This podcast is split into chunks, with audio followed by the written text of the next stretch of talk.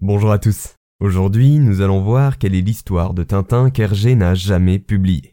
Ce nom ne vous dit peut-être rien, mais vous connaissez sûrement Georges Rémy.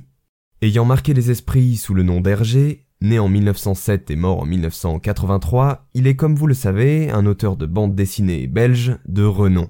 Il reste inscrit dans l'histoire comme le créateur des aventures de Tintin, un jeune reporter globetrotter accompagné de son chien Milou et de ses acolytes comme le capitaine Haddock ou encore le professeur Tournesol.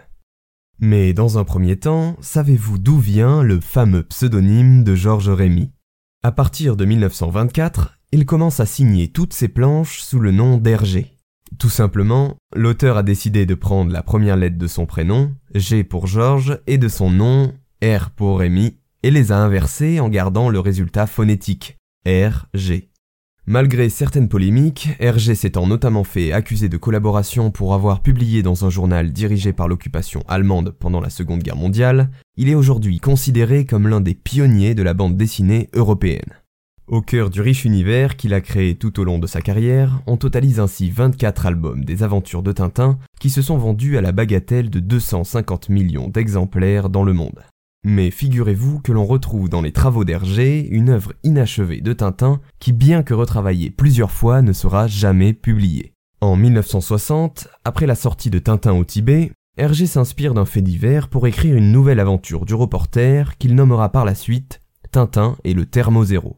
Il reprend des brouillons, à la base destinés à un autre album, Tintin et la piste indienne, qu'il réadapte pour l'occasion.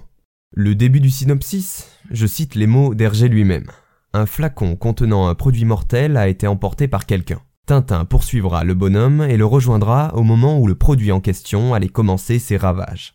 Mais par la suite bloqué dans son récit, Hergé demande au dessinateur Greg, créateur d'Achille Talon, de lui réaliser un scénario. Le père de Tintin tente alors de l'utiliser, mais abandonne rapidement l'idée, déclarant, je cite, Je ne me sentais prisonnier d'un carcan dont je ne pouvais me défaire. Or, j'ai besoin d'être constamment surpris par mes propres inventions. Malgré plusieurs versions d'un scénario et huit planches crayonnées par Hergé, le projet Tintin et le Thermozéro, similaire en certains points à l'album L'affaire Tournesol, sera stoppé au profit de l'album Les bijoux de la Castafiore. Parmi les trois histoires qu'Hergé n'a jamais terminées, Tintin et le Thermozéro restent néanmoins la plus aboutie, avec 43 pages réunies au total contre 62 dans un album de Tintin complet.